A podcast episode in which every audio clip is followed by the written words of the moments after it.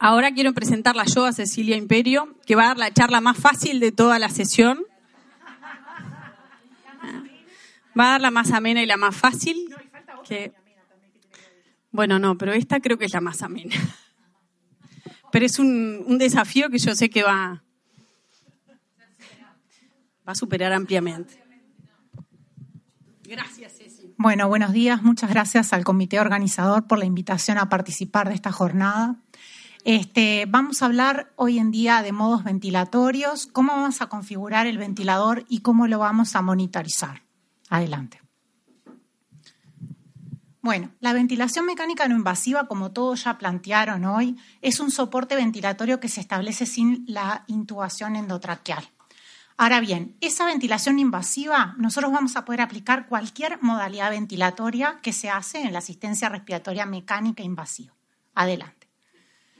Entonces, ¿qué modos ventilatorios vamos a tener? Bueno, si queremos ofrecerle al paciente un soporte ventilatorio total, tenemos lo que se llaman las modalidades controladas. Esas modalidades controladas van a ofrecerle al paciente, el ventilador le va a ofrecer todo el patrón ventilatorio y el paciente no va a hacer ningún esfuerzo respiratorio, ningún trabajo respiratorio. Entonces, este, la frecuencia respiratoria, el volumen corriente, el volumen minuto, el tiempo inspiratorio y el tiempo expiratorio va a quedar determinado por el ventilador. Ahora bien, de acuerdo al soporte que le ofrezca el ventilador, tenemos también los soportes parciales. Y dentro de los soportes parciales vamos a tener modalidades asistidas, ya sea por volumen o por presión, IMB sincronizada y los modos espontáneos. Y hoy vamos a hablar de los modos espontáneos porque son los que habitualmente usamos en ventilación no invasiva. Adelante.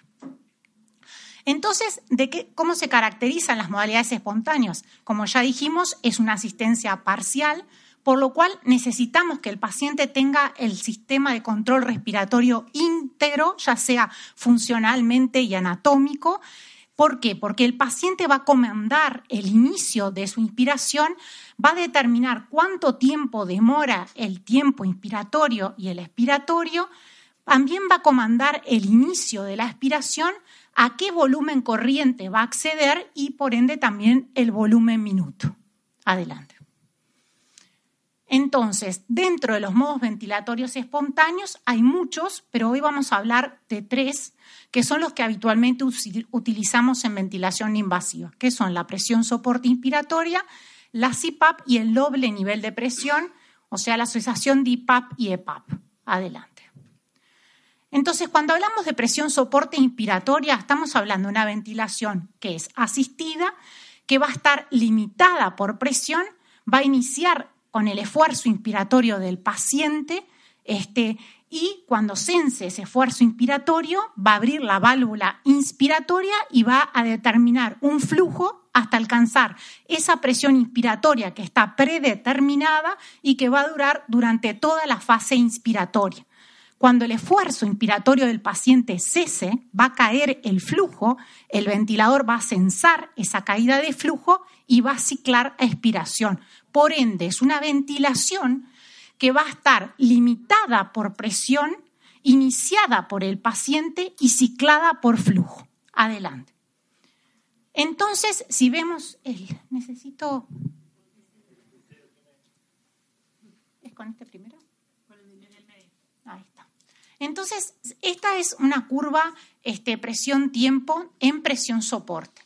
Entonces, nosotros vamos a tener una primera deflexión negativa al inicio del ciclo, que es cuando está censando el esfuerzo inspiratorio del paciente, el trigger inspiratorio, que puede ser por cambios en la presión, o sea, el paciente hace un esfuerzo inspiratorio y el ventilador censa la caída de presión del paciente. Al censar la caída de presión, determina el flujo para determinar esa presión determinada que ya la seteamos también puede, puede censar un cambio de flujo, o sea, la tubuladura del ventilador este, tiene circulando siempre un flujo permanente.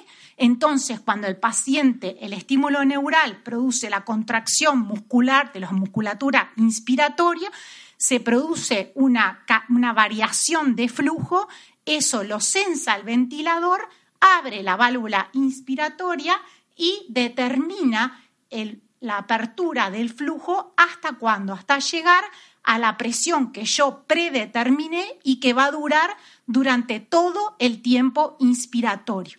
¿Y cuándo va a cesar? Va a cesar cuando el esfuerzo inspiratorio del paciente disminuya, por ende caiga el flujo y yo voy a setear en el ventilador en qué nivel del flujo voy a ciclar a expiración. O sea que acá está el flujo máximo. Cuando el flujo cae porque el esfuerzo inspiratorio del paciente va, va cayendo, este, yo le puedo setear qué porcentaje de flujo, a partir de ahí yo voy a setear a expiración. Puede ser por porcentaje o flujo o puede ser por litros. Por ejemplo, lo normal es que cuando el flujo cae de 100% a 25, cicla a expiración. O puede también ponerse que cuando llegue a 2 litros minuto, cicle a expiración. Eso va a depender del ventilador que nosotros estemos utilizando. Adelante. Entonces acá hay este, una gráfica de presión soporte, lo mismo que estábamos viendo, se determina una caída inicial, una, una inflexión negativa, que quiere decir que el paciente está desencadenando el ciclo, después se produce este, una fase en que se presuriza el sistema hasta el nivel de presión que nosotros seteamos, este es el tiempo inspiratorio del paciente y después cuando cae el flujo, como lo vemos acá en la gráfica de flujo, cuando cae el flujo, expira el paciente y tenemos la fase expiratoria. Adelante. Entonces, ¿qué pasa cuando nosotros aumentamos la presión soporte? Ese aumento de presión incrementa el volumen corriente y también el volumen minuto, lo cual va a determinar una caída de la frecuencia respiratoria, que por ende va a llevar a un aumento de la ventilación alveolar, lavando, mejorando el clearance de CO2 y eso se va a ver en el paciente como una disminución en el trabajo respiratorio. Adelante. Ahora vamos a hablar de la CPAP. ¿Y qué es la CPAP? Es la aplicación de una presión continua en la vía aérea, tanto en inspiración como en expiración. O sea, el paciente, en lugar de expirar y cuando uno expira normalmente alcanza la presión atmosférica, se le aplica una presión al final de la expiración que lo que hace es mantener un volumen alveolar cuando termina la ventilación. Este, como dijimos, eh, se aplica en inspiración en expiración y estrictamente no es una modalidad de ventilación porque no aumenta la ventilación alveolar. O sea que en realidad nosotros incorrectamente hablamos de modo CPAP porque no es una modalidad. Adelante. Entonces, si nosotros vemos, esta es la ventilación normal del paciente, el paciente inspira y cae la presión hasta llegar a qué? Al nivel atmosférico, cae contra cero. Cuando nosotros aplicamos una presión positiva al final de la aspiración, es lo mismo, nada más que en vez de ser a cero, va al nivel de presión que nosotros le pongamos. Acá es 5 o puede ser más. Este, pero no aumenta la ventilación alveolar. La ventilación alveolar continúa siendo determinada por el paciente. Adelante. Entonces, ¿para qué nos va a servir aplicar una presión al final de la aspiración? Este, y bueno, puede producir una estabilización neumática y va a contrarrestar la obstrucción inspiratoria de la vía aérea superior. Y acá adelante, acá tenemos la función de la CPAP en la apnea del sueño. Aplicando una presión positiva, lo que nosotros hacemos es estabilizar la vía aérea y lograr, este es el fundamento de por qué mejora este, las apneas de sueño. También, adelante, también tenemos aplicaciones en el edema pulmonar, ya sea cardiogénico o el edema pulmonar lesional. ¿Por qué? Porque esa presión al final de la expiración va a eh, reclutar los alveolos colapsados y mantener abiertos los que están ocupados por edema, mejorando este, el shunt y la oxigenación, por ende va a aumentar la capacidad residual funcional del paciente y va a mejorar la complacencia. Adelante. Acá vemos una imagen, un, edema pulmonar lesional o cardiogénico que determina el colapso alveolar y que con la aplicación de una presión positiva al final de la expiración nosotros podemos reclutar ese alveolo y así mejorar la oxigenación del paciente. Adelante. Y también tenemos otras aplicaciones para, en el caso de los pacientes con exacerbación de POC, disminuirles el trabajo respiratorio contrarrestando la PIP intrínseca. Adelante. Y ahora vamos a explicar un poquito cómo es este concepto. Adelante. Entonces, en el paciente POC se produce una obstrucción al flujo aéreo expiratorio. Esta obstrucción al flujo aéreo expiratorio determina que el tiempo expiratorio no sea suficiente para llegar a la capacidad residual funcional. Por ende, el colapso S determina que se mantenga una presión positiva a nivel alveolar. Cuando el paciente quiere inspirar, primero que tiene que determinar un esfuerzo inspiratorio. ¿Para qué? Para equilibrar las presiones eh, en el lugar donde se produce el colapso. ¿sí? Esta es la vía aérea este, acá y esta es la que quedó. Hay una diferencia. Entonces hay un esfuerzo inicial que es para lograr equilibrar ambas presiones y recién después genera flujo. Entonces, cuando nosotros aplicamos una PIP externa, lo que hacemos es esto, igualar las presiones a ambos lados del punto crítico de cierre. Ojo, porque si nos pasamos, vamos a favorecer la eh, hiperinsuflación, pero mientras estemos por debajo de ese nivel que quedó de PIP intrínseca, lo que vamos a hacer es disminuirle el esfuerzo respiratorio al paciente. Adelante. Y por último vamos a hablar del doble nivel de presión, que no es más que la asociación de presión soporte y PIP. Ahora bien, hay ventiladores que la nomenclatura es diferente y la mayoría de los que usamos en ventilación crónica es así, y es la asociación de IPAP y EPAP, que no es más, adelante, no es más que este, esta asociación que vemos acá, que dijimos es un nivel de presión soporte, ¿sí? asociado a un nivel de PIP que es acá, si no iría a lo atmosférico. Acá está mezclada las dos cosas. Y entonces, ¿qué es IPAP, que es la presión máxima en vía aérea, y EPAP, que es igual a PIP, nada más que la diferencia entre IPAP y EPAP es presión soporte. Pone la siguiente, por favor. Entonces, si nosotros vemos acá, esta IPAP es la presión máxima en vía aérea y la EPAP es la PIP que seteamos. Y la diferencia entre el IPAP y EPAP es la presión soporte. Y esto que parece tan este, estúpido es algo muy importante a tener en cuenta porque muchas máquinas sensan presión, determinan presión soporte y hay otras que dicen IPAP. Entonces, si nosotros asumimos que la IPAP es la presión soporte, estamos haciendo menos soporte para el paciente y no el adecuado. Así que es algo que hay que tener en cuenta y que tenemos que siempre fijarnos en el ventilador, qué es lo que estamos seteando. Adelante. Entonces dijimos que el doble nivel de presión nosotros lo podemos setear de diferente manera. Podemos elegir un modo S que es espontáneo, o sea, el esfuerzo inspiratorio del paciente va a desencadenar el flujo que va a determinar esa presión que nosotros predeterminamos, este, y va a expirar de acuerdo al ciclado de flujo. Este, es espontáneo y cuando nosotros queremos agregar un respaldo, o sea, una frecuencia por si el paciente este, en algún momento hace una apnea este, o necesitamos un respaldo mayor, tenemos que poner una frecuencia de respaldo que habitualmente son dos menos de lo que tiene habitualmente el paciente para asegurarnos que si el paciente en determinado tiempo no desencadena el esfuerzo inspiratorio, el ventilador le va a aportar la ventilación igual. habitualmente lo que utilizamos nosotros es el ST porque nos aseguramos esa frecuencia de respaldo, pero va a depender también de la patología que estemos ventilando, que eso también es sumamente importante. Adelante. Entonces acá tenemos un poco resumidas las modalidades que vimos. Esto es lo normal, ¿eh? es la caída de la presión en el esfuerzo inspiratorio que vuelve a cero, que es la presión atmosférica. Cuando nosotros aplicamos una presión al final de la expiración, es lo mismo, nada más que esto se produce a un nivel de presión mayor, supraatmosférica.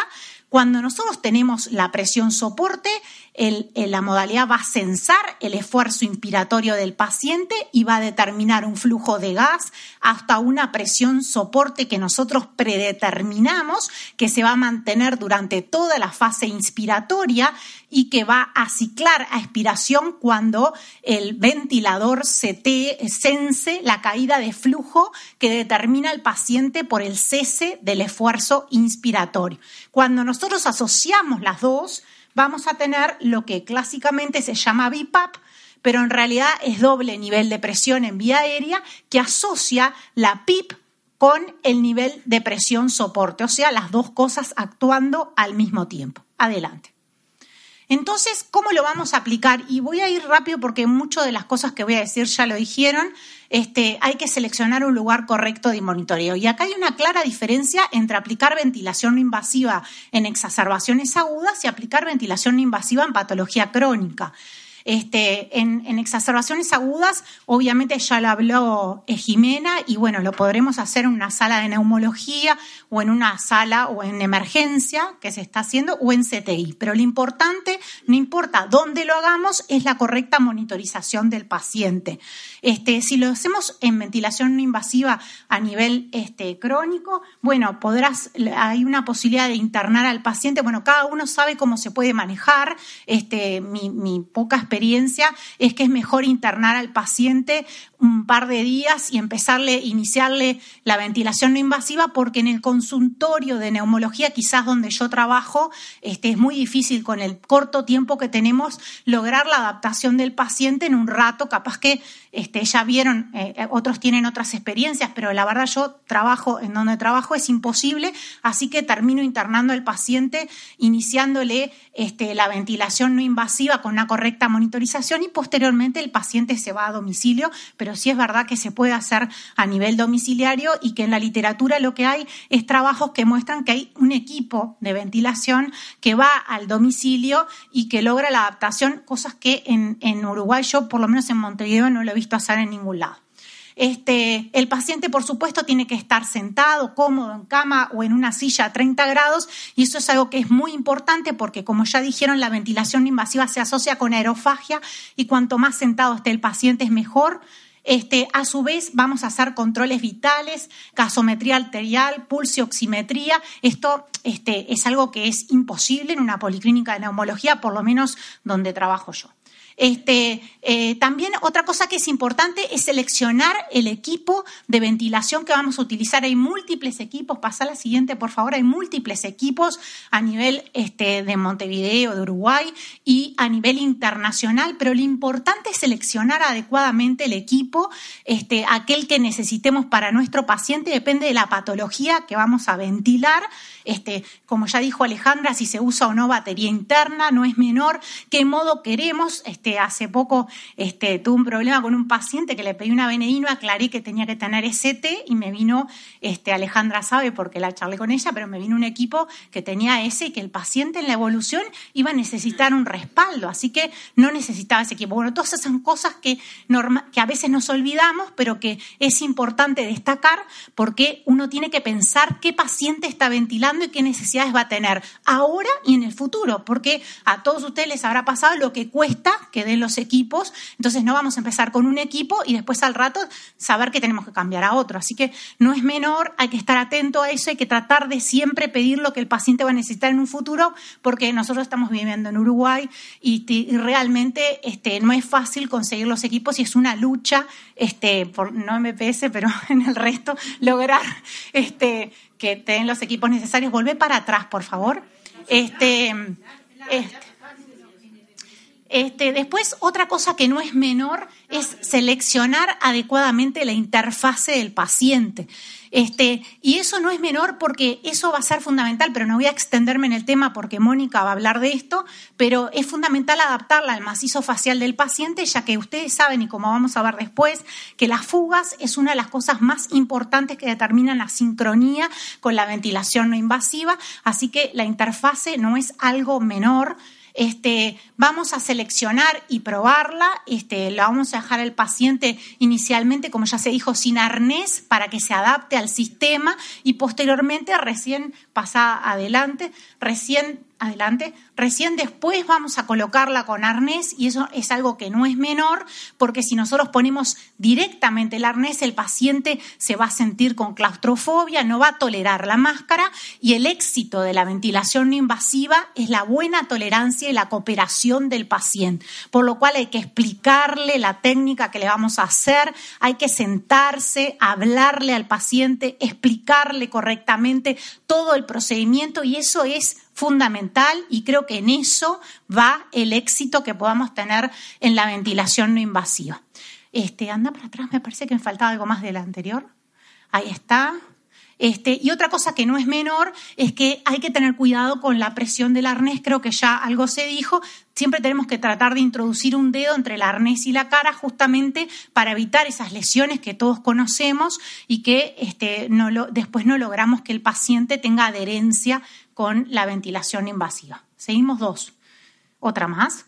Bien, entonces ahora vamos a setear el ventilador. ¿Y qué parámetros vamos a setear? Bueno, ya hablamos de la presión soporte, ahora vamos a hablar detenidamente de cómo empezar. La EPAP o la PIP es lo mismo, ¿no? Si PAP o EPAP es lo mismo. Lo que varía es presión soporte con IPAP. Si dice IPAP, la presión soporte es IPAP menos PIP. Si no dice IPAP y dice presión soporte, es realmente la presión que nosotros queremos llegar. Después vamos a hablar de qué es la sensibilidad de activación, qué es la sensibilidad de ciclado, la velocidad de ascenso, el tiempo inspiratorio mínimo y máximo. Estos son los parámetros que vamos a tener. Igual voy a aclarar, depende del ventilador que utilicemos. Porque si yo tengo un ventilador que no tiene esas opciones, no lo voy a tener. Lo ideal para lograr una adecuada sincronía es tener el ventilador que nos aporte estas variables que las vamos a setear y que el paciente se va a encontrar más, más confortable con la venida adelante. Entonces, cuando hablamos de presión soporte, este, vamos a empezar inicialmente con presiones que no son las objetivos. ¿Y por qué hacemos eso? Para que el paciente se adapte. Porque si nosotros empezamos con las presiones objetivos, va a ir al fracaso. Entonces vamos a empezar inicialmente con un IPAP de 8 y 10 y vamos a ir incrementando de a 2 centímetros de agua. ¿Hasta cuándo? Y bueno, hay que censar y va a depender de la monitorización que tengamos con el ventilador. Porque si nosotros no tenemos cómo monitorizar el volumen corriente, no voy a pretender que ustedes pongan la IPAP o la presión soporte que le determine lo que tiene que ser, que es de 6 a 8 mililitros kilo de peso ideal, no del peso del paciente. Y eso es algo que es importante, porque yo un obeso no lo voy a ventilar con, este, no sé cuánto, 600 volumen corriente, porque no, tengo que ventilarlo con el peso ideal, que eso, que parece una estupidez, no es menor y es algo que tenemos que tener en cuenta. Y en los ventiladores que permiten monitorizar el volumen corriente es el objetivo que tenemos que perseguir. O sea, la presión soporte tiene que determinar un volumen corriente y el volumen corriente lo calculo, lo calculo en el paciente con el peso ideal porque los pulmones se equiparan con la altura y no con el peso del paciente. Por lo tanto, si tengo el volumen corriente, seteo la presión soporte contra volumen corriente. Ahora, la mayoría de las veces nos va a pasar que el equipo que tengamos no pueda determinar qué volumen corriente tiene que tener el paciente, entonces voy a setar, setear perdón, la presión soporte de acuerdo al alivio de la disnea. Dijimos que cuanto mayor presión soporte, menor la frecuencia respiratoria, menor el trabajo respiratorio. Y bueno, aunque no lo sepa, sé que el volumen corriente va a aumentar. Y por supuesto, lo más importante es lograr una adecuada sincronía paciente con el ventilador. Y eso es fundamental para qué? Para el éxito de la ventilación invasiva. Adelante. Entonces, ¿cómo vamos a empezar la CIPAP? Y vamos a iniciar con valores de 4 o 5 y este, eso lo vamos a controlar de acuerdo a la disminución de la frecuencia respiratoria. Ahora bien, hay una cosa que para mí es fundamental y es la causa de la ventilación no invasiva, porque no es lo mismo ventilar una enfermedad neuromuscular que ventilar una exacerbación de POC. Entonces, ¿qué valor de PAP voy a usar? Y no sé qué valor de PAP voy a usar. Si ventilo una insuficiencia respiratoria y la causa de la insuficiencia respiratoria es el shunt, la EPAP va a ser mucho mayor, porque la EPAP va a estar basada para que para reclutar esos alvéolos, mejorar el intercambio gaseoso y así mejorar la oxemia del paciente. Pero si yo esa EPAP la estoy haciendo porque es un EPOC, es un EPOC exacerbado y tengo que contrarrestar esa pipa intrínseca, la EPAP va a ser menor. Y si yo lo estoy haciendo para un neuromuscular, también va a ser menos. Pero se entiende, lo importante es ver qué paciente ventilo. Yo no se puede dar una fórmula mágica, hay que empezar con esta presión y seguir. No, no, hay que ver el paciente. ¿Qué paciente ventilo? ¿Es un paciente con EPOC? ¿Es un paciente con edema pulmonar cardiogénico? ¿Es una enfermedad neuromuscular? Y bueno, obviamente los objetivos van a ser diferentes. Y si fuéramos a hablar de cada uno, estaríamos toda la tarde y me van a matar pero en realidad lo que queremos saber, empezamos con estas presiones y bueno, veo qué tipo de paciente ventilo para ir subiendo contra saturación, si es un edema pulmonar cardiogénico, contra disminución del trabajo respiratorio, si es una exacerbación de POC, pero vamos viendo y vamos pensando de acuerdo a la etiología. Adelante. Entonces, vamos a tener que setear también la sensibilidad de activación. ¿Y qué es eso? Lo que hablamos hoy. Cuando el paciente inicia el estímulo neural, desencadena la contracción de la musculatura inspiratoria. Esa contracción de musculatura inspiratoria, el ventilador lo puede sensar de diferentes maneras. Puede sensarlo con un cambio de presión o puede sensarlo como un cambio de flujo. En realidad, la mayoría de los ventiladores que tenemos nosotros lo que sensan es el cambio de flujo. Entonces, sensa el cambio de flujo de acuerdo a qué? Al umbral que yo le puse. Si yo le pongo un umbral muy sensible, lo va a desencadenar muy fácil. Si lo pongo un umbral muy alto, le va a costar desencadenarlo. Y hay que tener mucho cuidado con eso. ¿Por qué? Porque si yo le pongo un umbral muy alto, al paciente le voy a determinar un esfuerzo mayor. Y eso lo vamos a ver de tarde, de tarde, no sé a qué hora voy a hablar, de asincronías. Cuando hablamos de asincronías vamos a centrarnos más en este aspecto, pero es importante destacar que no es menor setear la sensibilidad del disparo porque si el paciente tiene esfuerzo inspiratorio disminuido, voy a tener que poner un disparo muy sensible, ¿se entiende? Entonces hay que acomodarse al paciente que yo estoy ventilando. Adelante. ¿Qué es la sensibilidad del ciclado? Bueno, es lo que hablamos. Dijimos que la presión soporte cicla por flujo. ¿Y eso qué quiere decir? Que cuando yo le doy presión al paciente, llego a una, un flujo, esto es flujo, perdón, a un flujo máximo que es 100%. Cuando el esfuerzo inspiratorio del paciente cesa, hay una caída de flujo. Y yo determino en el ventilador a qué porcentaje de flujo va a ciclar. ¿Qué quiere decir eso? Lo normal, ¿a qué porcentaje de ciclo tiene que ciclar para tener una relación 1-2? O sea, yo no la determino, pero le digo al paciente que cuando baje el flujo, setea a expiración cuando llega el 25% de ese flujo máximo. 100% llegó a 25, que es la mediana, y ciclo a expiración. Ahora bien, yo tengo un paciente que es un EPOC, que yo tengo una obstrucción al flujo aéreo expiratorio, que tiene pipi intrínseca y que yo quiero favorecer que el paciente expire. ¿Qué tengo que hacer? Tengo que aumentar el porcentaje. ¿Por qué? Porque si yo le digo al paciente que de 100 caiga a 50 y en vez de ciclar en 25, cicla en 50, ¿qué va a pasar? El tiempo inspiratorio va a ser menor yo voy a tener un tiempo expiratorio mayor y voy a favorecer el vaciado pulmonar, que es lo que yo quiero en la exacerbación de EPOC. Ahora bien, tengo un paciente restrictivo, ¿qué tengo que hacer? Al revés, si yo tengo un paciente restrictivo, tengo que favorecer que cicle más adelante, o sea que en vez de 25 cicla 10. ¿Por qué? Porque yo quiero tener un tiempo inspiratorio mayor, ¿se entiende? Entonces uno tiene que pensar en el paciente que tiene adelante para determinar cuándo le conviene al paciente ciclar. Adelante. Entonces, esto es un ejemplo para que entiendan un poquito mejor lo que estoy hablando. perdón que la diapositiva no tiene muy buena calidad, pero este, uno tiene el flujo que es 100% y normalmente cuando ese flujo cae, cicla aspiración en un 25. Un 25 desde el 100 que inició acá, ¿sí? Esto es lo normal y lo que determina habitualmente una relación IE1-2, que es lo que habitualmente nosotros tenemos. Ahora bien, si yo aumento el porcentaje de ciclado, lo que estoy haciendo es cada vez más achicar el tiempo inspiratorio. Es al revés de lo que uno tendería a pensar. O sea, cuanto más porcentaje tenga, más chico va a ser el tiempo inspiratorio. Adelante. Otra cosa que hay que setear es la velocidad de ascenso. Y esto que parece este, algo no importante, es importante. ¿Por qué? Porque es el tiempo que demora el ventilador en llegar a la presión inspiratoria que yo seteé. ¿Sí?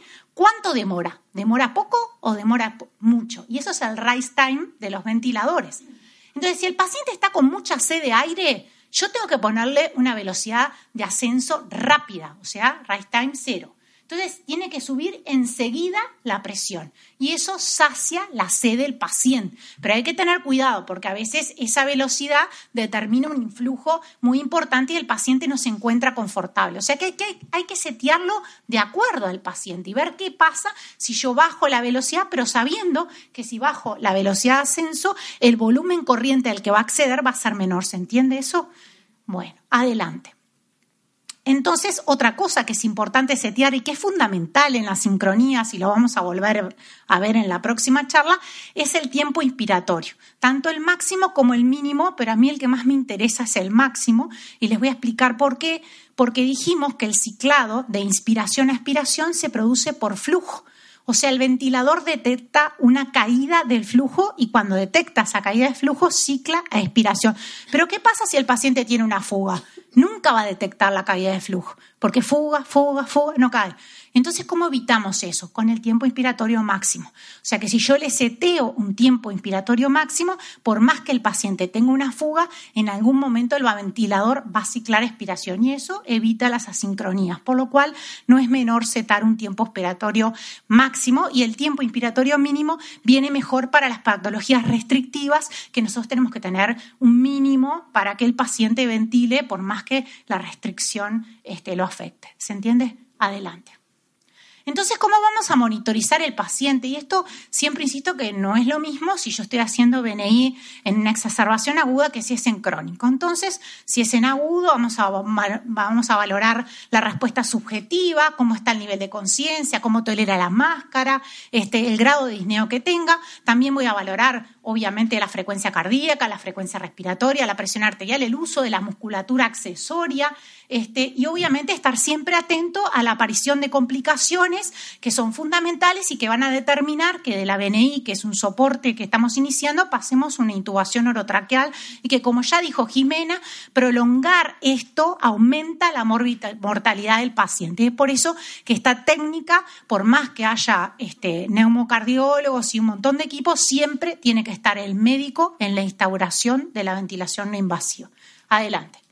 Entonces, ¿qué va a pasar cuando nosotros queremos monitorizar la ventilación no invasiva a nivel domiciliario? Bueno, y ahí empezamos con los problemas porque no es tan fácil. Entonces, nosotros lo que vamos a hacer inicialmente lo vamos a ingresar al paciente porque vamos a tener que lograr la aclimatación a esa ventilación no invasiva que va a iniciar en domicilio y vamos a hacer una valoración clínica ¿sí? Eso es posterior, ¿no? Ya se aclimató, lo vuelvo a citar y ¿qué es lo que veo? Veo si mejoró los síntomas de hipoventilación, que ya hablamos, que ya lo hablaron extensamente durante la mañana, así que no lo voy a repetir. Vamos a hacerle una gasometría en vigilia, este, que me parece que es lo más práctico, pero bueno, no importa.